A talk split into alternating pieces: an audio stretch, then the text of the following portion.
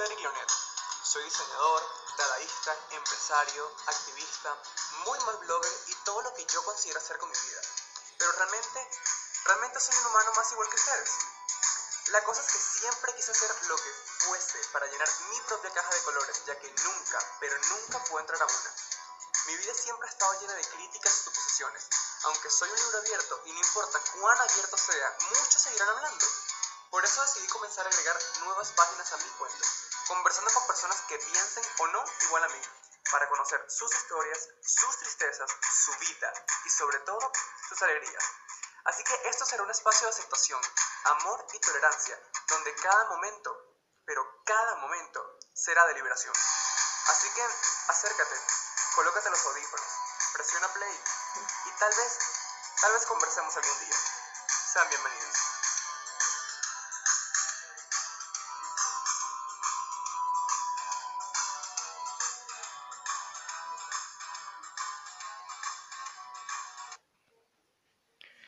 Idiomas por equivocación, derecho por pasión. Ama de casa desesperada y legalmente no rubia. Tall as fuck, anglamazon y nómada apasionada. Probadora de vinos con necesidad, fancy y audaz y todo eso. Roxana Altuve es eso y mucho más. Pero antes de empezar esta entrevista, faltan realmente dos cosas súper importantes, que sería vernos frente a frente y una increíble y gigantesca copa de vino rebosada. Así que por favor, den la bienvenida a mi próxima invitada que se quiere presentar en este momento. Hola, buenas noches. Bueno, feliz de estar aquí contigo, Frederick, así sea virtual. Estoy súper contenta. Este, bueno, no sé si, si puedes yo agregar algo a tu fabulosa presentación. Pero, este, sí, soy Roxana Altuve, soy abogada, soy una glamazona porque soy muy alta, mido 80. Este, Sin tacones. Actualmente estoy cursando mi especialización en Derecho Corporativo, que sé que de repente no suena tan fancy para el mundo este, bohemio y esto que estamos tratando. Y bueno, tengo un blog que se llama Nómada Venezolana y allí, aparte de publicar historias agarradoras de amor por capítulos, cosa que estoy haciendo ahorita y aprovecho la cuña para decirles a todos que lean Amame o Déjame, pero no ambas y se sientan profundamente identificadas. También publico otras cosillas de reflexión y cosas que todos los que estamos en nuestros 20 atravesamos. Yo tengo 23, los acabo de cumplir este año bueno, feliz de estar en este espacio con mi querido amigo y a quien estoy demasiado orgullosa de que esté haciendo esto porque yo sé que es un proyecto que has venido cosechando, has venido planteando desde hace mucho tiempo. Oh. Ok, pero antes de empezar como la entrevista sería de que si se escucha un poco mal es porque Roxana está en Venezuela. Ah, no, pero ya va. Dime. Tiempo, yo pensé que esto era serio desde el comienzo. ¿Qué No, pasa? no, no, ya va, ya va, ya va. Para ponernos más serios. Mm. Ok. Roxana está en Venezuela, yo estoy aquí en Colombia y se escucha es porque estamos eh, hablando por WhatsApp, así que chicos, no piensen que esto es, bueno, esto es amateur, pero no piensen que somos como dos carajitos de 17 años teniendo, no sé, un mal video porno y subirlo a Pornhub, una vaina así. O sea, no estamos, no estamos teniendo un iCarly de, de viejos sino que estamos lejos. Simplemente estamos lejos, pues, y por eso se escucha así, aparte todos los que escuchan que son de Venezuela, ustedes comprenden mi dolor, yo tengo CanTV, mi amor, este, así que bueno. ¿Cómo, ya, ¿cómo es que era el lema de CanTV? Iba a decir calidad con sabor, pero eso, eso es otra vaina. Este... Yo sé, el lema de CanTV debe ser, este... Ah, mueve la fibra nacional, tus ¿no? ganas de vivir antes de que... ¿Ah? ¿No era mueve la fibra nacional? Mira, yo no sé, yo creo que el lema de CanTV, si era ese, debería ser actualizado a probamos tu capacidad, tus ganas de vivir antes de que pienses suicidio. Y todo eso sería un jingle perfecto. Eh, ¿ah? Todo sería un super jingle perfecto. No, horrible, pero mira, te digo una cosa, la, la palabra más usada de esto va a ser, este, que, ¿ah? ¿Qué? Dime. Disculpa, estoy en Venezuela. Y- y sale- Esa es como la disculpa que uno le tiene que dar a los amigos. Cuando a mí me dice, Rosa, no me has escrito, yo, perdóname, estoy en Venezuela, mi amor, estoy sobreviviendo todos los días. O sea, Ah, el ah y el qué y el ya va, repite, van a ser como los profesores después diciéndote como que no tengan palabras repetidas. Señor, estás en una exposición al frente del salón. ¿Cómo es que le decían? Cale 3. Muletilla. Ah, muletillas. No utilices muletillas. Bueno, si hablamos... Altuve, deja la muletilla, deja la muletilla. O sale Esther y dice... Eh, Si Niñito. en una exposición de país. Exacto, exacto. Conchale, vale, es decir, es decir, Es decir, bueno, profesora, yo le quiero decir a usted que usted es lo máximo. Usted es chévere y hasta ahí se quedó, Mira, pues.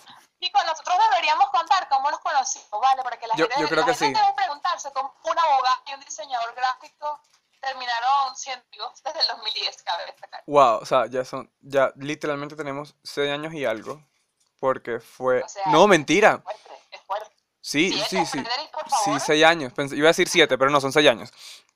Porque nosotros nos conocimos No, en... siete. ¿Siete? No, acuérdate que entramos a la universidad en el 2010, en octubre, y tú, y tú y yo nos conocimos fue ya en el primer semestre. Ah, bueno, pero chicos, pero eh, siete es un número parejo, era más mágico, miente. Bueno, está bien, bien, bien, bien. Miren, nuevamente, borre, borre lo anterior. Frederick, yo tenemos siete años. Siete años. O sea, marica, por favor, la baba de caracol ha servido en esta relación súper buena, en serio. Exactamente. Y bueno, como es- les estábamos contando, Frederick y yo nos conocimos en la universidad porque nuestra maravillosa universidad afortunadamente tenía un semestre de estudios generales. Entonces Exacto. la gente de todas las carreras se conocían porque de paso la universidad te, te, te caía una labia tremenda al introductor y que aquí van a conocer a sus grandes amigos, amor de su vida. Y todo el mundo y que, ¿es en serio? Y uno como que, marica, acabo de venir del ¿cuántos liceo, weón. Sí. Pero ¿te acuerdas que la mejor parte fue que yo pensaba cuando te conocí? Decía, mierda, esta caraja va a aprenderse todos los idiomas del mundo, va a ser un huevo en idiomas modernos, el coño de la madre. Bueno, electiva. Roxana, ¿qué elegiste? Derechos humanos, Frederick, pero tranquilo, que eso no va a hacer que cambie mi decisión. Ah, porque resulta que en, en la universidad, de hecho, es la carrera que tiene más personas. Y las carreras relacionadas a artes eran como muy poquiticos. Entonces, cuando tú conseguías a una persona de idiomas, de diseño, es como que vamos a mantenernos por siempre. Sí, vamos a hacer como que sí. Roxana, traición, traición, te vas a cambiar. Y yo, no, Frederick, tranquilo, todo va a salir súper bien. Segundo semestre. Bueno, estoy aquí escrita en derecho. Pero eres una de las pocas personas que estudió Derecho y vio Matemática al mismo tiempo, así que Sí, eres como, total, bueno, eres como un ciervo blanco en pleno centro de Caracas, bello. ay, Dios mío, qué fancy, con, esta- con estas cosas enamoras a tus oyentes. Uh, y con mi voz, por supuesto. Ay, Dios. Pero si vamos a poner nuestras voces de, de línea caliente, déjame también adaptar la mía. Hola, Frederick. Gracias por invitarme. Ah. Sí. Ay, no, no. Ok, a ver, ajá, pero entonces ajá, nos conocimos en la universidad y desde, literalmente desde ahí nunca nos... O sea, creo que tú fuiste una de las muy, muy, muy, muy, muy pocas personas con las que seguí hablando hasta el día de hoy. O sea, desde Sí, que... total. Y fue que yo, o sea, yo te recuerdo a ti como uno de mis primeros amigos de la universidad. O sea, que Ujú. si la primera persona que tú conoces en la universidad y como que inmediatamente haces clic. Exacto, hicimos un clip súper chévere. O sea, ujú, súper diferentes, pero al mismo tiempo como con muchísimas cosas en común. Exacto. Y nada, hemos seguido siendo amigos y de esos amigos que podemos pasar dos semanas o no sé, dos meses sin hablar y cuando hablamos Hablamos, contamos todo lo que ha exacto. Más bien, yo me acuerdo muy bien que nuestra última conversación fue, creo que fue un mes antes de venirme para acá, ¿cierto? Sí, cuando nos encontramos este, en el centro comercial Costa Azul. Exacto, ahí, exacto. Y bueno, no teníamos mimosas, pero era como... Solamente le faltaba vodka a esa vaina. Y ya. Teníamos, teníamos juguito de naranja. Y ya. Nosotros ya llevamos el sabor por dentro. El sabor por dentro, amiguita, el sabor por dentro. Nos hacía falta solo un poco de naranja porque todo el sabor lo llevamos por dentro. Exacto. Nosotros nos exprimían y ya salíamos. Lindo. No, pero otra cosa es que... Ah, sí, a la parte. Ah, bueno, pero ya va. Antes de entrar a la parte seria, yo creo que la cosa que más... em, ¿cómo decirlo? Que más puede eh, la gente puede relacionar con Roxana Altuve es que cuando tú realmente estás en un lugar y estás pasándola súper bien y quieres tomar una foto donde la gente sale completamente desprevenida, Roxana te va a dar la mejor posa editorial que Vogue pueda tener. Así es fácil. Gracias, gracias, gracias. Ya lo que más me llevó a la universidad, haber desarrollado ese estilo de pose. Ay, qué, qué mierda. Ok, entonces vamos entrando en materia. Y mm, bueno, okay. realmente ya estamos hablando, así que est estamos cumpliendo, sí, sí, con, total, estamos cumpliendo con el objetivo de, de, la vida. No, no, es que nosotros, nosotros tú sabes que nosotros no más hay que o sea, tú tienes que decirme como que, mira, ya terminó la entrevista, anda, vete para tu casa. Exacto, exacto. casa. Yo, yo voy a... Porque nosotros nos ponemos a hablar y bueno, ya, Y listo. entregados. Ok, entonces, a ver, Roxana, em, vamos, vamos a empezar con algo más personal y sería porque obviamente te conozco desde hace muchísimo tiempo y sé cómo has pasado por este tipo de cosas, pero ¿cómo eres en una relación? Me refiero en pareja, no como amiga, sino como en pareja. Supieras tú que este, yo, bueno, tú y yo siempre hemos conversado de eso, tengo como una perspectiva distinta. Yo he tenido una relación de pareja, este, precisamente porque creo en lo que es conocer verdaderamente a alguien y esperar por esa persona correcta. Sin embargo, este, como amiga, este, consejera, aparentemente todas las personas solteras somos los mejores consejeros. Entonces, siento que nosotros vemos como te- vemos las cosas objetivamente. O sea, y de tú repente te dicen, alguien te cuenta algo y tú dices, te están cayendo al área, ¿cómo no puedes verlo? Pero claro, tú no lo ves porque no lo estás viviendo. Exacto. Pero este, creo que yo sería ya en una relación, yo soy de por sí soy una persona muy serena, entonces no estaría con psicosis, celos ni nada de eso, porque me parece que ese tipo de cosas es dañino. Así que, no sé, tendría que, tendrías que preguntarme más adelante cuando ya esté con, con el chico, Frederick. Ok, pero bueno, esa pregunta va, obviamente.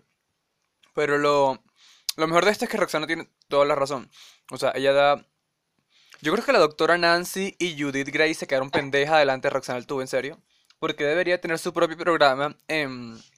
Para empezar así, tú sabes, humilde, humilde. Humilde en Venevisión Plus. Para luego avanzar en algo como más sofisticado, tipo I. Como Canal I Venezuela, así vas. No, pero no, no E Entertainment Television, sino Canal I. ¡No! ¡Y! ¡Y después pasar... Mira, chicos, si, yo, si, si estuviésemos en una sala, Ajá. haría como que salió dramática, bate la puerta, se bate cabello, bate todo, ¡tas! sale. Y posa. Canal y Entertainment, ras, Y sale cantando... Y sale cantando Lila Morillo. cantando Lila Morillo. No, no, no, sabes que esas salidas dramáticas Lila Morillo no las acompaña bien, tiene que ser algo así como más bajitico, ti- tipo la tigresa de Oriente, y así Mm. cuando la gente quiera hacer una pataleta y una salida ejemplar, salga cantando alguna canción de la tigresa de Oriente. No sé, Israel, Israel, mi bonito Israel. Ay, mira, no sé cuál es esa, estás, más bajitico que yo. que No, Mira, yo, yo ahorita me encuentro peor que un mango maduro cayó en el piso. O baitico. Mira, pero mientras no caigas en vallenato, respeto a No, todos mi- mm, mm, mm. colombianos, pero No, eso no va a pasar. es un Aquí, tema delicado para los venezolanos. aquí hay vallenato y hay una vaina que se llama... Ay, ¿cómo es? Que es como una combinación entre cumbia y reggaetón. No me acuerdo el nombre de esa vaina. ¿Cómo? sea, ¿Cumbia reggaetón? Sí, o sea, es como una combinación. Si tú, pen- si tú pensabas que Wendy Zulka era como, mijita ya muere, mijita ya revive, y vuelve a cantar otra vaina porque así no funcionó. O sea, esa Así combinación así es la cumbia vallenatera. es súper rara. No, es peor, es súper rara. En serio. O sea, es como, como la gente que come papa frita con mayonesa. Una vaina inexplicable. Asco, exacto. No, eso no tiene sentido. Qué asco. Ya, pero aquí la gente ni Yo de siquiera... verdad, o sea, yo Ah. te digo una cosa, yo tengo un amigo que descubro que come papas fritas con mayonesa y, y bueno, le digo, mira, este, hemos tenido muy buenos años de amistad, pero esto tiene que culminar, porque no me vas a hacer pasar vergüenza en un McDonald's metiendo en una papa frita una mayonesa, chico, por favor. No, pero ¿sabes qué es ¿Qué es cómico? eso? ¿Qué cómico? Que acá ni siquiera comen papas fritas con salsa de tomate. Ah, ¿en serio? Te lo juro, yo una vez pedí salsa de tomate y me dijeron, ¿para qué? Y yo, para las papas. ¿Tú le echas salsa de tomate a las papas? Y yo, marico, son papas fritas. ¿De qué habla? Y que, qué marginal, le, echas algo grasiento, algo más grasiento. Sal de ese cuerpo maduro. No, mentira. Este... Ay, ¿cómo Voldemort en esta conversación? Ahorita el internet se me va a caer, se No. me va a caer, se va a todo. Bueno, esta conversación se está siendo transmitida gracias a Maduro Incorporation. Tan. tan, tan, y el bendito caballo viendo hacia atrás. Cónchale, que uno dice, caballo, pero ven para adelante, por favor, te vas a ir de boca, mijo. Representas a todos los venezolanos y tú viendo para atrás, ¿qué es eso? Bueno, siguiendo en contexto, em, bueno, realmente, o sea, yo quiero saber, Roxana, bueno, yo quiero saber, no, realmente yo quiero que deja conocer esa parte de cómo entonces tú consideras que debería o cómo debería ser una relación. Mira, chico, ¿no será que tú estás aprovechando de preguntarme cosas personales a raíz de la A- entrevista? Aquí te estoy vendiendo, mira, aquí te estoy vendiendo con la gente colombiana, te estoy vendiendo. Mira, aquí Ay, está, Dios mío. aquí está Pipe. José, aquí está, no sé No, cómo. ajá, pero mira, ya, déjame, déjame escuchar bien la pregunta, vale, seriedad, seriedad. ¿Qué tú vas a pensar que no somos, que no somos gente seria? ¿Qué es esto? Bueno, ok, Este, repito. va, ¿qué fue que me preguntaste? Aunque la pregunta era de que cómo tú considerarías que debería ser una relación. Mira, yo creo que, ¿sabes que hay muchas personas que consideran que, ya me parezco una miss, hablando, me estás haciendo una pregunta y yo yéndome por las tangentes. Te faltó que fue buenos días, buenas noches, Poliedro. Es más difícil pedir perdón que pedir permiso. no, pero volviendo. Este, no, mira, yo creo que eh, una buena relación debe comenzar con una persona con quien tú tengas una amistad, pero que esa persona desde el inicio, o sea, es tu amigo, pero te sientes atraído físicamente hacia él. Porque si no, mi amor, estás destinado a un friendzone, o sea, destinado, tanto esa otra persona o tú, ex. Ya, Siempre ya. tiene que haber como ese algo extra. Roxana, Es como que ah, es una buena relación porque tienen cosas en común, se llevan bien, hay buena comunicación. Es el tipo de persona a quien le puedes mandar desde un testamento hablándole de cómo te fue tu día y por qué te sientes mal, hasta mandarle un meme y que se rían juntos de eso. Pero que al mismo tiempo sea ese alguien que, que, te, que te emociona ver, que te provoca arreglarte para esa persona, que te sientes a gusto, ¿me entiendes? o a sea, sin caer en monotonía. exacto, pero yo creo que literalmente, ok, vamos a empezar con, tú tienes toda la razón porque yo pienso exactamente igual, pero ¿cómo fuiste capaz de decir mi vida con Daniela en la universidad? ¿Cómo? ¿Cómo fuiste capaz de decir mi vida con Daniela en la universidad? ¿Cómo fui capaz de decir que? Me encanta. De describir mi relación con Daniela en la universidad. Ah, ya va, mi amor, pero es que ahí vamos paso por paso. A ti siempre te gustó Daniela. O sea, Daniela fue tu crush desde la universidad. Desde siempre fue tu crush. O sea, allí la atracción siempre estuvo presente. Lo que pasa es que tú tuviste que ganártela. Miren, te les voy a contar una cosa. Desde que es uno- Ustedes saben la- las imágenes. Ustedes saben esas imágenes de los memes y que un soldado caído cuando alguien cae en la friendzone. Bueno, Frederick revivió. Frederick es más fuerte que el billete de 100 bolívares. Más duro de matar que el billete de 100 bolívares. Porque después de años de ser amigo con Daniela, ese hombre lo logró, que ella, o sea, que ella se fijara en él como, o sea, hacer el paso. Es más, chicos, deberíamos traer a Daniela, porque para que ella también me explique cómo ella hizo la transición de, hola, Frederick, ah, hola, Frede. Así. No, pero porque es admirable, ¿sabes? Mucha gente, o sea, yo, soy- yo por lo menos soy una persona súper radical, o sea, yo tengo mis amigos y mis amigos son mis amigos y mis amigos y, y, o sea, ya eres mi amigo, mueres siendo mi amigo. Exacto. No queremos decir nombres, pero bueno. Pero que de repente venga esa persona y me diga, este, bueno, Rosana, sabes que tú me gustas.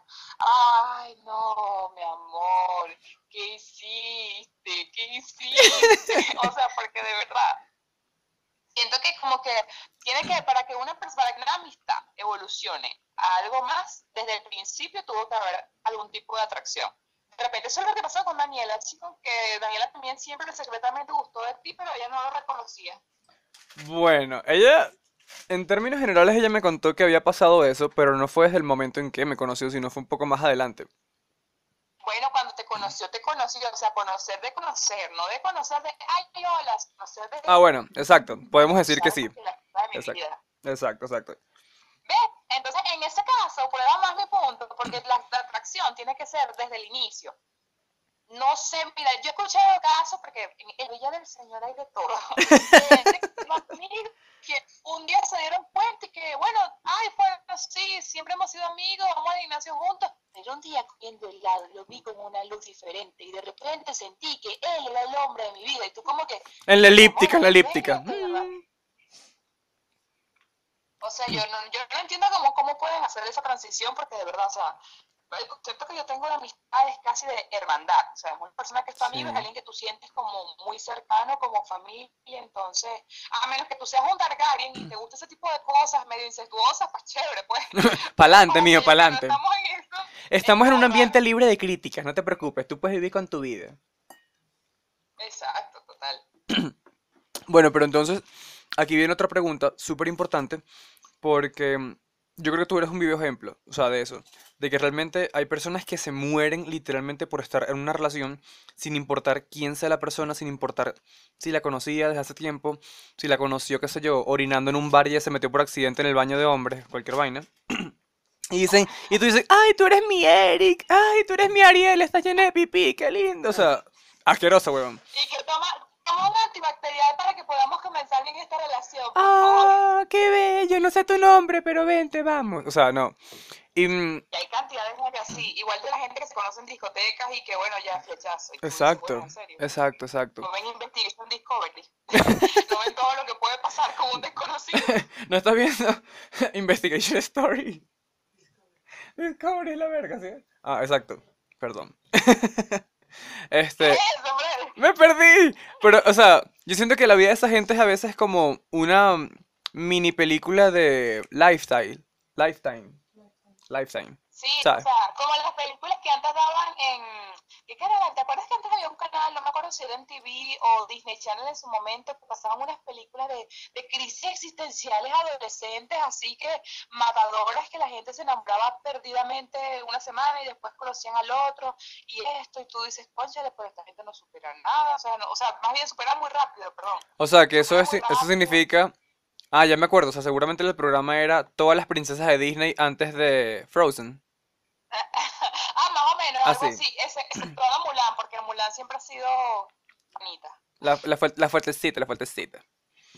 Sí, sí, Mulan, Mulan siempre me ha gustado. Yo digo como que Mulan, si tú fueras, si tú estuvieses aquí, tú y yo seríamos amigas.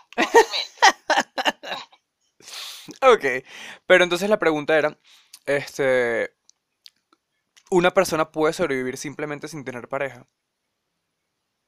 Una persona puede que Sobrevivir sin tener una pareja. Sin tener una pareja. Ajá. O sea, pero no de forma definitiva, a menos que ella lo decida. Mira, lo que pasa es que yo estoy a favor de que cada quien viva la vida de la mejor, la forma que le haga feliz. O sea, yo creo que nosotros no debemos concentrarnos en buscar roles y categorías para cada persona, porque al final cada persona tiene su propio destino, su propio proyecto de vida, sus propios sueños y deseos. Ejemplo, hay gente que teniendo pareja decide no tener hijos. Y eso es algo que te dicen, bueno, si tienes pareja, entonces el siguiente paso es familia. Y ellos dicen, bueno, no, ¿sabes? No necesariamente, porque tenemos otras cosas, otros Ujú. enfoques. Y eso no disminuye el amor que se puedan tener. Igual hay personas Exacto. solteras que le dicen, bueno, si ya te graduaste, si ya hiciste esto, si ya estás bien profesionalmente, ¿por qué no buscas a alguien? Ujú. La persona puede decir, bueno, de repente es que no ha llegado mi persona y no quiero perder el tiempo con alguien más, o simplemente hay gente que decide estar sola porque sola se siente bien. No sé, veamos a, a Samantha en, en, en Sex En and the Sex and the City. City. O sea, hay gente que, que ama demasiado su autonomía y su libertad. Entonces yo creo que eso depende de, de cada quien, pues. Tú y yo siempre hemos sido como que súper partidarios de que cada persona viva su vida de la forma que le haga. Exactamente. Y esa fue una de las cosas que nos unió súper, sí, la en serio. sociedad es lo que le cuesta es un poquito entender. Exacto. Lo, o sea, esto me recuerda al, al capítulo 3 que subí la semana pasada, de que la sociedad pone tanta presión en las personas, y es como tú dices, o sea, o sea, empezando con la familia, que te pone como que, bueno, vas a- te graduaste de bachillerato, ok, ahora vas a la universidad. ¿Por qué? Porque tienes que ir a la universidad, así que vamos a mm, llenarte la cabeza de ideas para que tú puedas ir a la universidad. Después de la universidad, sales de la universidad, consigues un trabajo, después del trabajo consigues a la pareja, después la pareja se casan a los dos meses de conocidos, después tienen un hijo, a la semana de haberse casado, o sea, y así vas, y así vas, y así vas.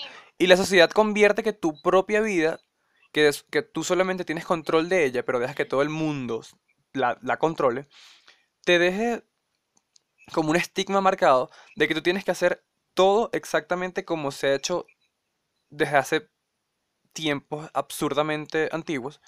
Y, completamente. o sea, y te dejen, y te dejen realmente marcado cuando, cuan- porque cuando seas adulto, o sea, te vas a dar cuenta de coño, ¿qué hice con mi vida? Y por eso es que pasan muchos divorcios, por eso es que hay muchas familias rotas, por eso es que hay muchos niños que crecen con padres que realmente no se llevan bien, pero están casados porque simplemente no quieren dejar a su familia mal, o no quieren defraudar, qué sé yo, al pastor de la iglesia, por así decirlo. Pero eso trae muchas consecuencias que a la larga realmente afectan muchísimo, no tanto al individuo, sino a toda, a toda la, a todas las personas que la rodean. Claro, lo que pasa es que, bueno, como estábamos, como, tú lo acabas de decir, o sea, todo parte desde la casa. Cuando tú tienes una familia que ya te está diciendo te está orientando en un camino de vida que no necesariamente es el tuyo o es el que tú sientes como propio, pues ahí ya viene el choque. Porque entonces tú, las personas de forma ingerente tienen un deseo de ser aceptado. Y eso es innegable. O sea, tú como, uno como persona tiene un deseo de ser aceptado, de encajar. Entonces, ¿cómo lo haces?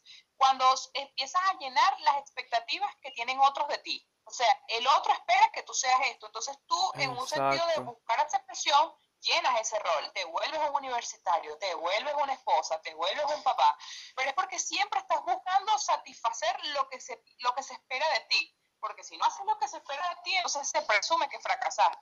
Y yo creo que el momento más liberador de la adolescencia, de la adultez o del momento en que cada persona lo viva es cuando tú tomas una acción, digamos, entre comillas, de rebeldía y dices, basta.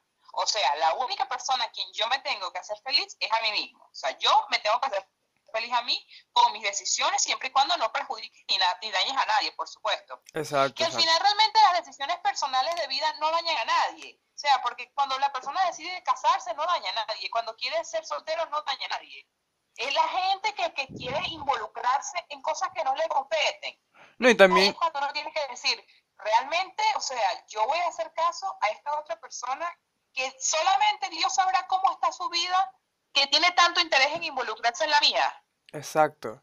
Este, también pasa con las personas que vivieron mal su vida y como tú dices, se involucran en la vida de otra persona y te dicen y te empiezan a decir un montón de cosas como que tienes que vivir así, tienes que comer esto, tienes que respirar de esta manera, tienes que vestirte de cierta manera porque la sociedad no permite que seas así, tienes que moldearte a esta figura, tienes que conseguir un trabajo súper miserable, aunque no te des cuenta que seas miserable, pero a la vez sí te des cuenta, pero que yo no me doy cuenta, o sea, es, tanta... Es tanta... Que yo, o sea, yo digo que es tanta ridiculez social que que está ahorita, que me estoy dando cuenta que sí se está cayendo un poco, pero todavía hay ese tipo de gente y yo puedo entender que las personas mayores a nosotros, eh, a ver, 60 años, 50 años, 70 años, piensen de esa manera porque realmente fue con lo que vivieron y fue con lo que crecieron pero no puedo entender que haya personas de 30, que haya personas de 40, que haya personas de 20, que haya personas entre, entre la adolescencia que piensen de esa manera, de que tienen que complacer a todo el mundo y no se complacen a sí mismos. Entonces empiezan a soñar los sueños de otras personas y no, no, no cumplen sus propios sueños.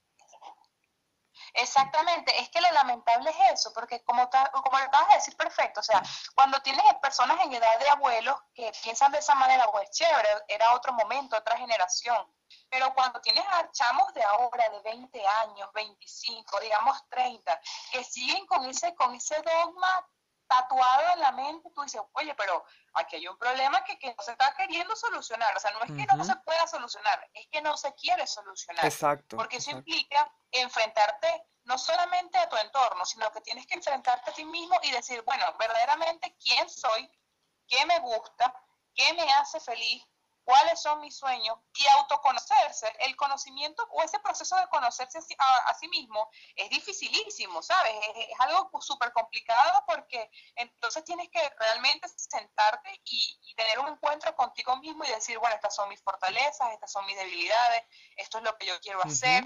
Y nunca, o sea, yo creo que cuando la gente se encuentra o ya se, se involucra en este proceso, nunca deben aminorar lo que ellos de verdad quieren. O sea, si una persona decide ser súper tradicional y ser un contador y tener un trabajo de 8 a 12, de 2 a 5, pero esa persona se siente feliz, plena, sí, le encanta su rutina, pues chévere, buenísimo. Para adelante, exacto. No, no, no, porque haya personas que tienen, no sé, trabajos este, extraordinarios o un poco más aventureros, tú te sientas mal o piensas que tú tienes que querer lo de ellos, simplemente porque a ti te gusta algo tradicional. O sea, al contrario, tú estás haciendo lo que te hace feliz. Igual, si tú de repente vienes de una familia tradicional, pero tú lo que amas es ser escritor y tener tiempo libre, pues eso tampoco está mal, o sea, tampoco tiene nada de malo, porque es simplemente lo que tú deseas hacer. Y yo creo que cuando la gente o sea, reconoce que lo que ellos quieren hacer está bien y no tienen por qué sentirse mal al respecto, es cuando empiezan a producirse los cambios. Pero hasta que eso no ocurra, todo permanece igual. Exactamente. Y es peor porque entonces se va consumiendo la persona y tal vez pueda ser muy tarde, ¿sabes? Para el momento de que se dé cuenta. O sea, tal vez llegue, llegue un punto de su vida donde diga, mierda, ¿qué hice? O sea, ¿qué hice con mi vida? ¿Qué hice con la gente a mi alrededor? ¿Qué traté de dar? O sea, ¿qué traté de dar a la sociedad mostrando quién no era? O sea, era... O sea, hay- yo creo que... Yo, yo soy de las personas que piensan que nunca es tarde para hacer lo que te propongas. Pero realmente a veces hay cosas que... Pero hay que cónchale. tiempo, pero sí hay un factor tiempo importante. Exacto, exacto. Y no lo estoy diciendo que tienes que ser joven, no, no, no. Simplemente que va a llegar un punto de tu vida donde tal vez te veas en el espejo y te autoanalices y digas quién soy. ¿Me entiendes? Porque yo creo, o sea, Exacto. como, como anécdota súper mega personal, y si mi mamá está escuchando esto en serio, le pido disculpas, pero es lo que más o menos yo hablé cuando mis papás se divorciaron, y es que mi mamá vivió esa vida. Mi mamá vivió esa vida de que, ok, te gradúas, estudias lo que yo quiero, o sea, mi abuelo, estudias lo que yo quiero, te gradúas, te consigues el primer hombre que, que encuentres, te casas con ese hombre, formas una familia, y literalmente entre las líneas le decía, no vivas tu vida, vive para los demás y no cumplas tus sueños, que fue lo que más o menos yo lo que yo más o menos analicé de hablar con mi mamá cuando mis papás se estaban divorciando. Y me di cuenta de que, que mi mamá sí sufrió bastante en ese sentido y entendí por qué fue la razón del divorcio. Y digo, wow, o sea, realmente tú necesitabas tiempo para conocerte. Y yo se lo dije a mi mamá, o sea, ¿quién eres tú a este momento de tu vida, a esta edad que tienes, con la familia que tienes, con el, la- el- tu- con la pareja que tienes, con, o sea, con todo? Y ella a veces creo que me respondía y a veces no me respondía. Y yo digo, o sea, ¿sabes que es un poco devastador cuando un padre te, cuan- mejor dicho, cuando un hijo le dice a un padre, yo no quiero ser como tú, ¿verdad? ¿Cómo? O sea, ¿Cómo? cuan- cuando un hijo le dice a un padre, yo no quiero ser como tú. Sí, total. Exacto. Sí, pero yo Y creo que también es, es una, es una forma de que los padres digan, tengo que revisarme qué he pasado con mi vida, que mi exacto, hijo no quiere exacto. imitarme. O sea, yo le dije, yo creo que se lo dije a mi mamá una vez, pero no se lo dije de manera despectiva ni de manera discriminatoria, sino se lo dije como que, mamá, o sea, yo te he visto, yo he visto por lo que has pasado, pero yo me voy a asegurar de no llegar a ese punto, ¿me entiendes? De tener 49 años y decir quién soy y qué he hecho con mi vida en el sentido de que, coño, no, no la viví ex- exageradamente plena como me la merecía. Y mi mamá es una persona que, créeme, que se merece muchísimas vainas porque, o sea, ha hecho muchas vainas, en serio. Pero, o sea, que, que no haya vivido su, su vida completamente plena es como que coño. Y que haya partes de su vida que no pudo vivir porque simplemente o mi abuelo no lo dejaba, o hasta yo como hijo no la dejaba porque era muy pequeño o algo así. O sea, son ese tipo de cosas que yo simplemente le dije, no quiero llegar a eso. Y sabes acabas de, de decir es súper importante, también demuestra otra cosa, que la gente no puede usar a la familia como excusa, porque ahí tienes tu ejemplo, o sea, tú fuiste una persona que vio una situación, tomó conciencia de eso y dijo, bueno, yo no quiero eso para mí, yo voy a vivir mi vida como yo decida vivirla, porque ya veo lo que son las consecuencias o cuáles son los efectos de hacer lo que se supone es un plan de vida. Entonces yo voy a estudiar diseño, yo voy a involucrarme en la moda, yo voy a involucrarme en el arte, yo voy a tener la relación que yo quiero tener con la persona que quiera tener, porque sí. Y yo creo que muchas veces este, solemos es- escudarnos escudarnos en la familia o en los problemas familiares que todos los tenemos, o sea, nadie puede sentirse como que súper dolido o dañado diciendo, bueno, mis papás tuvieron este problema o vengo de esta familia, porque todo el mundo tiene su con sus, sus detalles familiares. Y yo creo Exacto. que eso es lo primero que tenemos que, que decir y aceptar para no sentirnos solos, porque muchas veces la gente se guarda estas cosas y no se dan cuenta que hay muchísimos otros pasando lo mismo. Pero el punto es que uno tiene que reconocer esta situación y más bien asumirla y decir, ok, mi familia pasó por esto, pero eso no significa que yo tenga que ser igual. Y ahí es cuando uno toma conciencia de las cosas y no lo, toma, no lo usas como excusa, porque no es una excusa. Exactamente, exactamente. Y yo también, bueno, yo a veces también pienso de que colocar la excusa de la familia, la vas a, o sea, te la, yo personalmente te la voy a aceptar hasta cierta edad, hasta cierta edad. O sea, que to- todavía seas joven, o sea, que seas un niño, que todavía seas como un preadolescente y todo, pero ya cuando tienes 23 años, 25 años, 30 años y que todavía pongas la excusa de que mi familia me obligó a, o por mi familia hice A y no hice lo que yo quería, es como que ya Es cuando tienes que sentarte y autoevaluarte y decirte qué hice.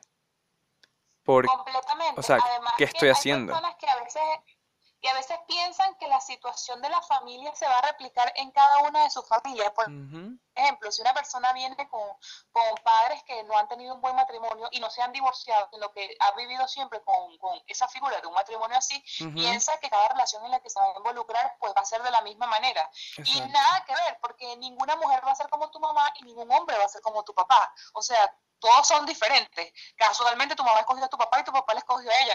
Chévere, ok. Pero la, la persona que tú vayas a escoger, obviamente va a tener características que sean consonas contigo, que vayan de acuerdo a tu forma de vida, a tu forma de pensar. Entonces no tienen que pensar que van a repetir las mismas situaciones de la familia en, en ellos. Y porque de paso, como, como seres humanos, siempre somos algo fatalistas, aun cuando tratemos de no serlo, y siempre pensamos que se va a replicar, es lo peor. O sea, nunca lo mejor, sino siempre lo peor. Como que, conchale, a mi familia le pasó esto, capaz que me pase también. Y en lo absoluto tiene que ser así. Exactamente. O sea, yo estoy completamente de acuerdo en eso. Y mm, bueno, creo que o sea, es un tema bastante extenso como para seguir hablando. No, completamente. Sin Ujú. embargo, creo que que nos está escuchando de repente se pueda sentir identificado y decir, conchale, pero ellos están hablando un buen punto, la familia no es excusa. Sin importar las circunstancias de las que nosotros vengamos, pues se puede salir adelante, se puede querer hacer más con la vida. Y lo importante es eso, es como que primero aceptarse uno y aceptar que uno puede querer y aspirar a proyectos diferentes y a un estilo de vida diferente al que se nos ha dicho socialmente. Exactamente, exacto. Y recuerden algo, o sea, esto lo coloco como, como consejo, recuerden algo. La sociedad no dicta tu camino, no lo dicta, y, o sea, desde mi punto de vista, no lo dicta la religión, no lo dicta tu familia, no lo dicta, lo repito, la sociedad, no lo dicta el señor de la panadería, simplemente lo dictas tú.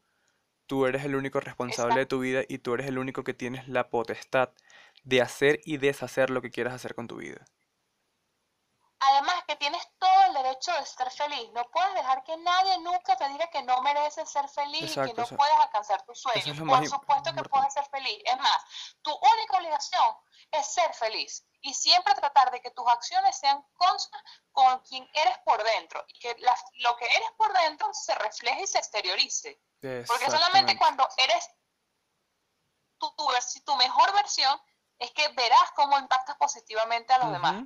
Sí, exacto. Y yo creo que yo puedo dar, em, ¿cómo se dice? Me- como decía Soraya Villarreal en el Kino Táchira, este, doy fe, doy fe de Ese qué coño. famoso personaje histórico. Sí, sí. Doy- da, da fe, ¿ve, no? De- ¿Cómo es la vaina? De- cuando veían el número. No me acuerdo ya cómo era esta vaina. Bueno, whatever. O sea, yo doy fe de eso porque es literal. O sea, yo no era yo en en el, en el liceo, en el bachillerato, y cuando entré a la universidad, literalmente conocí quién era Frederick, conocí qué le gustaba a Frederick y qué tenía que hacer Frederick para seguir siendo Frederick. ¿Ves? Completamente. Entonces, Es que mira, a mí me pasó lo mismo. Me pasó exactamente lo mismo. Y como que aprovecho tu, tu, tu viaje en el, en el tren de adolescencia para sumar aquí. Porque yo veo la Roxana que yo era cuando salí del colegio a los 16 años y veo la Roxana que soy ahora a los 23. Obviamente me gustó a mí muchísimo más ahora. exacto. No solamente, no solamente físicamente, porque vaya que en el colegio El que en el el botox, mijita, el botox llegaba a la frente. ¿Qué te puedo decir? Ese botox legendario de Roxana llegaba hasta la frente. no era yo en mi mejor momento, sin embargo me gusta mucho más ahora, pero no solamente físicamente, sino, o sea, emocionalmente. Ujú, Uno, yo no sé, yo tenía como muchas inseguridades o me sentía incómoda conmigo misma, era como, no sentía que podía ser yo a plenitud. Y de repente llego a la universidad y es un ambiente completamente nuevo y tú dices, bueno, pero porque antes yo me cohibía de hacer estos chistes, ah, porque bueno, en mi caso siempre estuve como marcada por, por la persona intelectual, digámoslo de esa manera, el tipo nerd de clase. Yo me gradué de, de primer de primer lugar en mi promoción del colegio y tal. Y en la pero universi- y en la el universidad, y en la universidad, ¿Cómo? y en la universidad de que te graduaste, dime. ¿Qué toga estabas Ah, utilizando? y ay, bueno, tú sabes. Ay.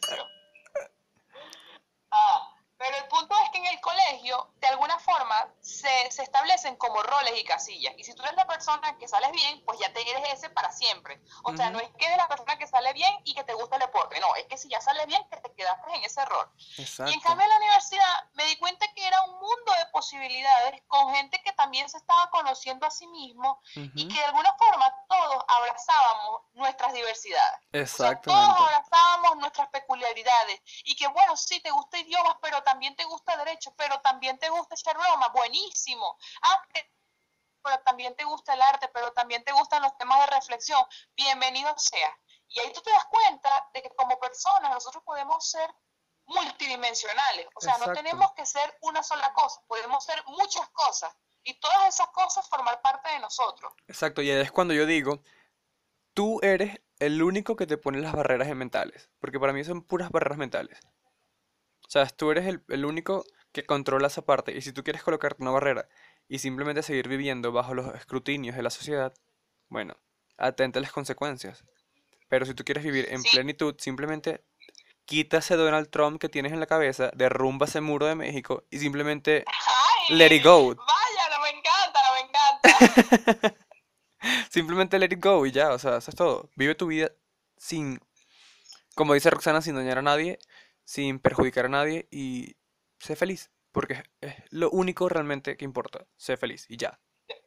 Totalmente. Lo único que también tenemos que darle como que chance a esos oyentes que están atravesando y decir algo que es completamente cierto y es que no es fácil. O sea, tampoco podemos hacer como que esto, o sea, para mí fue un proceso, imagínate, si a los 16 años es que empiezo como que a intentar conocer, o sea, uno ve que no es fácil y tampoco es como que un día amaneces y dices, bueno, ya hoy me siento regia, fabulosa, dispuesta a comerme el mundo.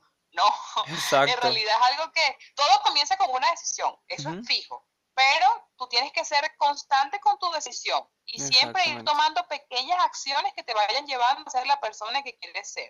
A veces no es fácil porque te vas a encontrar a personas que quieran como que de alguna forma apagar tu luz, pero ahí es cuando tú tienes que brillar más fuerte y decir, no, o sea, ya yo llegué para quedarme. Yo soy mi propia persona. Exactamente.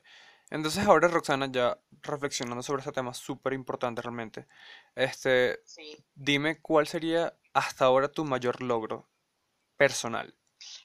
Hasta ahora. Em, a ver, personal. No académico ni nada. No, no, personal. Yo, antes asociaba los logros como logros solamente los académicos. Este, pero creo que el logro personal más grande que he tenido este, ha sido ahorita en mis 20 y es el, el poder decir que yo, Roxana, me amo con todo mi corazón y me acepto. Y sé lo que merezco. Ese ha sido mi mayor logro. El, ser, el, saber lo que me, el amarme con todo mi corazón, aceptarme con mis virtudes y con mis defectos, por supuesto. Y saber que en esa aceptación yo merezco lo mejor. Y, y, creo que también, y, creo que todos merecemos lo mejor, por supuesto, pero a nivel personal, el entender eso fue, fue un logro, pues, creo que fue un logro. Exacto, creo que o sea, literalmente la sacaste del partido. O sea, la sacaste del, estadio, perdón. O sea, es como una respuesta querida. ¿Qué te puedo decir? gracias, darling. Sé Ok. Entonces, si te consideras una persona exitosa. Sí, sí, exitosa, sin embargo, creo que el éxito, o sea, no puedes decir, bueno, he alcanzado el éxito, no, yo creo que el éxito es un camino constante, es algo, este, prácticamente lo que me gusta reflejar con el blog, de hecho, el blog, el nombre nómada, ¿sabes que nómada está asociado, eh, el concepto tradicional está asociado a aquellas tribus que se encontraban eh, permanentemente en desplazamiento y nunca se quedaban fijos en ningún lugar. no eran sedentarios. pero de una forma un poco más espiritual y es que como personas siempre estamos en movimiento, siempre estamos avanzando, creciendo, trasladándonos. Y yo creo que lo que yo considero éxito es que no he dejado de moverme. O sea, siempre estoy montada en otra cosa, en otro proyecto, en algo que me haga feliz, que, que a mí me nutra. Y yo creo que el éxito es eso, es saber que uno tiene mucho por dar y querer desarrollar todas esas capacidades. Exactamente, exacta, exactamente. Y esta pregunta también es súper importante porque ya me contaste alguna vez, pero me encantaría que... A ver, bueno, no sé si, estamos, eh, si tenemos permiso de hablarlo, pero yo quiero saber cómo, o mejor dicho, qué aportas a la sociedad en este momento o qué tienes pensado también hacer para mejorar realmente Bueno, este pequeño mundo donde vivimos? Bueno, una de las cosas, este, yo siento que todos de alguna forma tenemos talentos que si son trabajados y desarrollados correctamente pueden impactar positivamente. A mí a través del blog me gusta ser una voz para aquellas personas que quizás se estén sintiendo solas o sientan que lo que están atravesando en este proceso de ser un joven adulto que no es fácil, este, pero se disfruta, eh, es hacer saber que no están solos y que esas cosas que ellos están atravesando y que quizás piensan que les, les pasa únicamente a ellos, pues a mí también me pasa y así como me pasan a mí, le pasan a muchísimos otros. Y creo que me gusta hacer esa compañía, no importa si es virtual o en la distancia, con ellos y hacerles saber que mira, todo va a estar bien. Porque de verdad, y se los digo a todos los que estén escuchando, que estén atravesando cualquier situación, todo va a estar bien. Y bueno, este, de un proyecto, digamos, un poco más este, físico, algo más tangible, pues tengo pensado a a mediano plazo eh, hacer una fundación.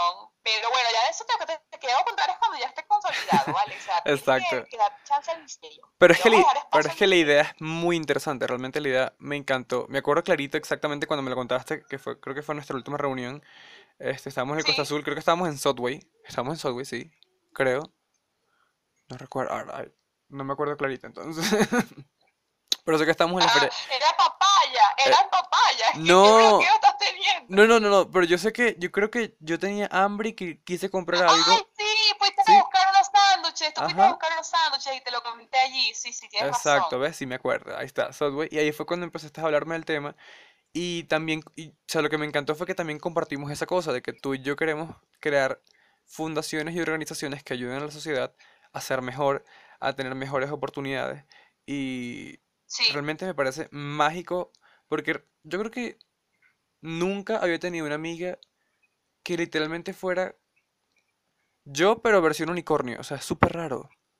Y es que mira, eso es lo que pasa, esa es otra cosa importante que se va un poco atrás a lo que decíamos. Cuando uno se da la oportunidad de ser uno mismo, tú Ujú, consigues a personas que sean, eh, que se alineen contigo. O sea, es casi mágico, de verdad. Sí, sí. Cuando tú tomas la decisión de ser tú mismo y dices, bueno, este es, este es quien yo soy, o sea, ya. Y de repente te das cuenta que tu grupo de amigos son personas que piensan como tú, que también sienten como tú, con un entorno que, te, que más bien te, te da fortaleza. Y yo, bueno, yo siempre, sabes que yo soy, o sea, yo con Frederick eh, siempre me sentía como una mamá en la universidad porque cada vez que él tenía una exposición o algo, yo era la primera que Frederick, dime dónde es, dónde va a estar, yo tengo que hacerte barra, porque sentía sus logros también como propios y, y, cuando un amigo tiene éxito, tú quieres estar allí, apoyarlo, porque sientes que sus éxitos suman, ¿me entiendes? Y también son parte de ti. Entonces creo que eso es importante, decir que cuando, ese es otro plus, cuando empiezas a ser tú mismo, empiezas a tener amigos que, que se alineen contigo y con tus propósitos. Ujú, Exactamente, y fue, o sea, es súper mágico. Y, yo digo, no se prohíban de esa excelente experiencia, en serio, no lo hagan. Pero, hablando de experiencias, yo quería hablar sobre este fin de semana que pasó, porque, bueno, no sé cómo, o sea, chicos, yo formo parte oficial ya de IASEC Bogotá, que IASEC es una organización mundial de jóvenes emprendedores y futuros líderes tal vez del mundo. Y justamente cuando entré, justamente cuando entré y le escribí a Roxana, Roxana me había dicho que también fue parte de IASEC Bogotá, pero desde Venezuela, ¿cierto? Sí, bueno, no, yo fui, a- yo fui parte, este que el comité de la Universidad Metropolitana. Ah, ok, de la Universidad Metropolitana, ok, perfecto. Pero, o sea, ¿cómo fue tu experiencia en IASEC? ¿O cua- cuánto Bueno, duraste? ¿Cuánto duraste? fíjate que, que el mundo es muy loco, porque cuando yo estaba, nosotros estudiamos en la Universidad Margarita Unimar, pero yo este, siempre me ha gustado el involucrarme con asociaciones de jóvenes que, que persiguen propósitos parecidos a mis ideales. Y ahí sé que es una organización maravillosa. Y realmente creo que fue a través de redes o algo así que vi que el comité de la Universidad Metropolitana estaba buscando este, community managers. Y yo no tenía experiencia en el área, pero sí me, siempre me ha encantado desarrollar contenido. Entonces de- decidí postularme, me aceptaron y de verdad fue una experiencia increíble. Trabajé con ellos varios meses a distancia, eh, de forma sincrónica, ellos en ujú. Caracas, yo estaba en Margarita en ese momento. Y, y fue una experiencia increíble. Me encantaba tener las reuniones semanales por Skype, hablar del Ajá. contenido, de nuevas secciones a desarrollar en las redes sociales, Ya, ¿cuál era tu cargo? ¿Cuál era tu cargo? estrategia. ¿Ah? ¿Cuál era tu cargo en siglas? ¿Cómo? ¿Cuál era tu cargo en siglas? Oye, no me acuerdo, yo estaba parte del equipo de, de communications, o sea, pero no me no Ah, o sea- recuerdo cuál era mi O sea, tú eras siglas, parte, tú eras parte de TXP, que es Team Exper- Experience, ¿cierto? No recuerdo, o sea, imagínate, es que eso fue cuando yo estaba comenzando en la universidad, estamos Ah, hablando 2011, 2012. una No, cosa porque, exacto. Yo tenía, tenía tiempo, tenía tiempo, comencé la universidad, comenzamos la universidad en Ujú. 2010, yo me sumé a IES como en 2011, 2012.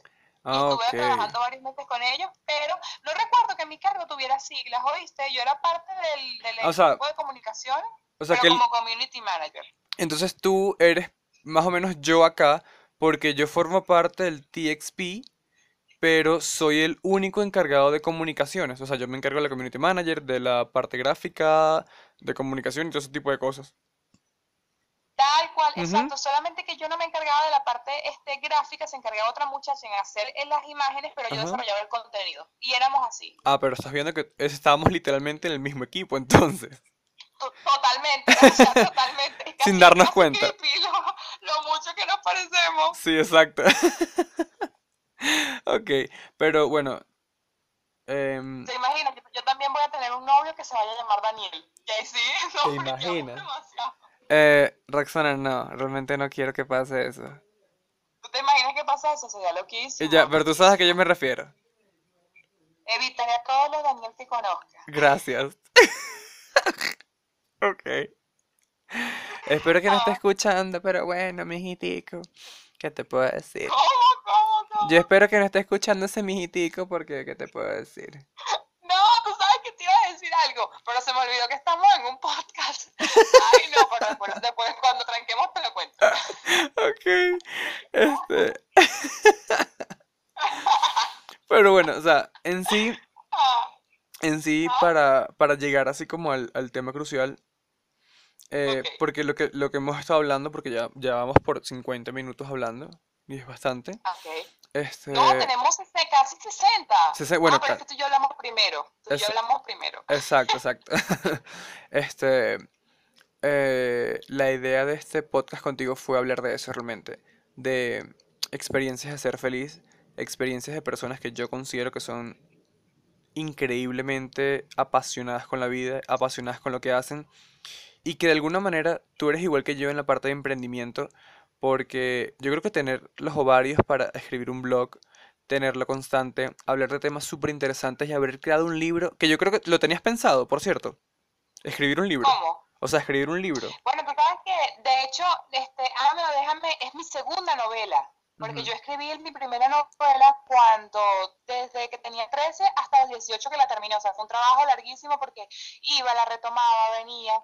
Pero Ámame, déjame, sí fue un trabajo que evolucionó mucho más rápido. Sí, Y que ya cuando tengo la plataforma del blog, digo, bueno, eh, lo que me interesa es, que, es compartirlo. O sea, compartirlo, que la gente lo lea, lo disfrute, vean si les gustan los personajes. Y afortunadamente he tenido muy buena respuesta porque la gente se ha entusiasmado con la historia, la trama les ha gustado. Así que siempre, o sea, eh, Ámame, déjame ya estaba desde antes, pero fue una suerte eh, que el blog permitiese la plataforma para publicarlo. Exactamente. O sea, yo, yo he leído parte del libro y, o sea, es súper genial. Es como tener una novela juvenil, pero a la vez madura, que hable de muchos Sin contextos. caer en ridiculeces. Exacto, sin caer en ridiculeces y clichés, ¿sabes?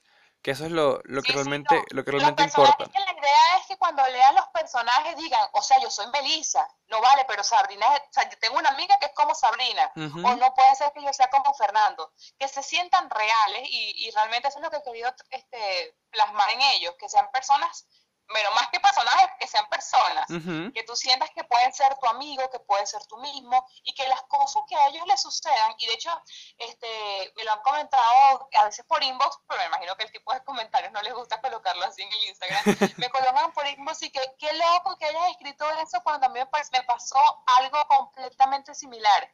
Y, y es chévere que la gente se identifique de esa manera. Sí, exacto. Creo que es la mayor satisfacción que, al- que, que un escritor pueda tener realmente. Que alguien se Sí, identifique con su historia. Ajá. Como, por ejemplo, el creador de Sex and the City debe sentirse súper orgulloso de que tú y yo estamos súper conectados con esos personajes. Totalmente, o sea, ese señor no tiene idea de lo mucho que nosotros hacemos quotes de la serie. No se imagina. Ya que por cierto, tenemos que cuadrar y tenemos que tener un itinerario para cuando vayan a sacar la serie de Samantha. Ah, ok. No tenía idea que Samantha iba a sacar Nena, una serie. sí, ya, ya están en ya están en producción del spin-off y ya están hablando de hacer Sex and the City 3 la película. Así que, Ah, ya va, pero nosotros espero que lo de Samantha tenga varias temporadas, porque tú sabes la decepción que nosotros pasamos con The Carrie Diaries. cuando lo O sea, cancelaron. eso fue terrible. Exacto, la segunda temporada fue tan genial que yo decía, huevón, Todo ¿por qué cancelaron esta vaina? la moda, la Exacto. música. El ambiente en Nueva York en los 80 era como que, dame más, dame más, dame más. O sea, era Yo como, era como Britney la cocaína. Ujú, Era como Britney la cocaína, o sea, era como que, marica, dame más, más, más, más, más, o sea, súper chévere. Luego lo que tenemos que comentar es la que estamos viendo ahorita, la de Big Little Lies. Big Little Lies, exacto, exacto. Yo creo que mañana voy a ver el próximo capítulo porque ya ahorita estoy como, vamos a dormir. Pero sí, Yo sí, me perdí el del domingo, me lo perdí, pero ajá, tengo que descargarlo. ok, perfecto. Este, pero bueno, ya, como que para Sí. seguir conversando, este, a ver, ¿qué otra pregunta te puedo hacer pequeñita? ¿O qué pregunta me tienes? Porque realmente yo estoy como que haciendo, haciendo las preguntas, obviamente, no, pero yo quiero saber qué preguntas tienes. A ver si te las puedo ¿Cómo responder. te sientes? Bueno, si tengo algo, sí creo que ya con esto pudiésemos, puedes hacerla el cierre con esta pregunta del, del podcast. ¿Cómo te sientes eh, al ver materializado algo que sé que soñabas hacer desde hace mucho tiempo, como era compartir tu punto de vista de la vida a través de una plataforma como esta? Bueno, chao, se acabó el programa. Esa fue la pregunta. Realmente, o sea, todavía no he visto cuántas personas escuchan el podcast, pero las, po- las pocas personas que lo escuchan, que yo he visto y me han, me han dado su feedback, les agradezco mucho por eso.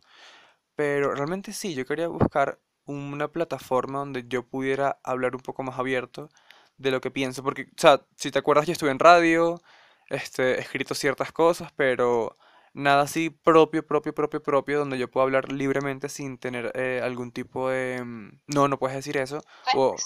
Ujú.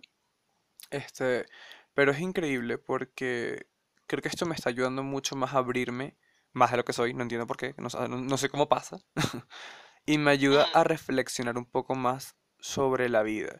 Más bien, el capítulo 3 realmente lo dice mucho porque lo digo, yo estaba saliendo del trabajo y estaba en el Transmilenio, que es acá como el metro, y me, o sea, me llegó la inspiración de una, me senté y empecé a escribir todo lo que dije en el, en el capítulo 3 del podcast. Y fue súper loco, yo decía, wow. O sea, yo pensé que yo hablaba de eso, pero no hablaba tan profundamente como hablé en el, podcast. O sea, hablé de, de cómo la sociedad nos presiona, cómo era mi relación con papá. Hablé de cómo yo me consideraba como hombre dentro de una sociedad completamente diferente a mí. Y me ha ayudado, me ha ayudado súper bien y me siento muy agradecido de que tú estés acá, de que gente se haya involucrado en el proyecto, que me hayan apoyado. Y, o sea, tengo planes de seguir obviamente con el podcast y terminar una temporada y empezar otra, porque todavía tengo como ese vómito verbal que necesito este, lanzar al público y que ellos se manchen un poco de lo que pasa por mi cabeza. No, es que yo estoy segura que la gente se va a continuar enganchando porque realmente tienes una voz sumamente original, independientemente de que seas mi amigo y que te adore y obviamente siempre, o sea, me encanta que seas de forma objetiva, si tienes una voz muy original y tienes una forma de ver la vida que estoy segura, muchísima gente se va a sentir identificada y por supuesto van a querer escucharte y seguir sumándose a las publicaciones del podcast. Así que yo sé que esto va para largo. Ah, Gracias, en serio, gracias por eso. Pero bueno, a ver, Roxanne, como últimas preguntas y para que la gente se te conozca un poco más, dime tres palabras que te definen como persona. Tres palabras. Sí, sí, esta es como la Este, pregunta cliché. Serena, Ajá. positiva y determinada. Entonces, serena, positiva y determinada. Son personas que... Serena, Serena, serena, ok. serena, positiva y determinada. Exacto, son las tres palabras que te describen como Roxana Altuve. No voy a decir el segundo nombre, tranquila. Aquí esto es top secret, mi gente, top secret. Y mm, otra pregunta sería, ¿qué más viene para Nómada Venezolana? ¿Cómo? ¿qué más viene para Nómada Venezolana? Bueno, este, ahorita ya en marzo es el mes en que vamos a terminar de publicar Ámame o Déjame, pero no ambas. Estoy muy contenta por eso porque siento que cuando se cierra un capítulo de algo, de un proyecto importante, se le da la bienvenida a muchísimos otros. Ujú, Hay algo en, en tema escrito, o sea, en la parte escrita, que estoy, he venido desarrollando, que, bueno, creo que tú lo leíste en una oportunidad, que también es una historia, pero narrada desde la, en primera persona, pero masculina. Y es algo completamente nuevo porque yo solamente he narrado voces femeninas. Entonces vamos a ver cómo evoluciona. Aparte quisiera involucrarme, este, la parte literaria nunca la puedo abandonar, a pesar de que siempre hago piezas y artículos de reflexión, la parte Sí. literaria y la creación de personajes me apasiona mucho y no la puedo abandonar por mucho tiempo. Sin embargo, quiero eh, experimentar hacer formatos más cortos, hacer cuentos historias más breves, porque no más, fue una- era originalmente una historia breve, pero se me fue de las manos. Pero bien, Entonces, bien. sí ¿Ah? No, no, pero súper bien, o sea, súper bien que se te fue de las manos y se convirtió en esta cosa increíble que has puesto en- al, al pero público. bueno, eh, quiero, me gustaría más bien crear una serie de, de cuentos, o de cuentos, no digo cuentos porque es el formato, el género, mejor dicho, pero no la infantil, sino la misma tónica, pero historias más cortas. Perfecto, realmente, créeme que conmigo vas a tener todo el apoyo posible. Va- yo sé que vas literalmente a escribir una, puede ser una trilogía perfecta y para adelante, o sea, te deseo realmente el mayor, o sea, no sé, yo creo que es la primera vez que lo digo porque siempre lo he demostrado, pero te deseo el mayor éxito, Roxana, del mundo porque sé quién eres, sé cómo eres, sé qué piensas y sé qué es lo que harías para conseguir que todas las cosas que te propongas se, hagan realidad. Ay, Hani, gracias. Sabes que te adoro y que también todo eso que tú estás pensando de mí, yo lo pienso también de ti. Bueno, hay cosas que nosotros a veces ni siquiera decimos porque lo damos tan por sentado que el otro lo sabe, pero yo quiero que de verdad tú sepas que yo estoy orgullosísima de ti, feliz de que me hayas invitado a este proyecto que de verdad yo siento que es parte de la realización de tus sueños. Y digo parte porque tus sueños son tan grandes y tan amplios que ahora es que vamos a ver este, muchísimas más muestras y materializaciones de ello. Yo sé que esto, esto, esto pica y se extiende. Exactamente. Bueno, eh, chicos, muchas gracias por escucharnos esta vez. Asegúrense de seguirme en Instagram en arroba tal vez es Frederick y stalkeen a arroba roxanaltube, ¿cierto? No, a tu vez, Roxana. Ah, perdón, al, es cierto, al Roxana con B pequeña y el de Nómada es el mismo, ¿cierto? Eh, no,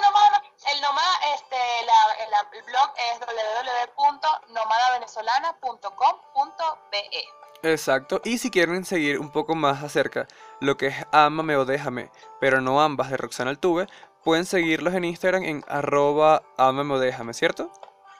Sí, completamente. Allí publico todos los quotes y los secreticos de la historia y aviso cuando hay capítulos nuevos. Perfecto. Y chicos, si tienen ganas de escribir, si quieren, si tienen ganas de stalkear o dejar algún mensaje en la bandeja, en cualquier lugar realmente, pueden ser en Twitter, pueden ser Facebook, Instagram, en donde sea, hasta Fotolog si quieren, no mentira. No, hasta, hasta si quieren dejar una huellita en Hi-Fi. En Hi-Fi, pa'lante, mía, pa'lante. Déjenos un zumbido en Messenger. Bueno, eso realmente significaría mucho para nosotros, tanto para Roxana como para mí. Y como última, como última pregunta, Roxana, ¿nos volveremos a hablar?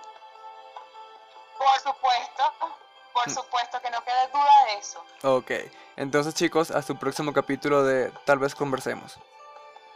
Chao. ¡Woohoo!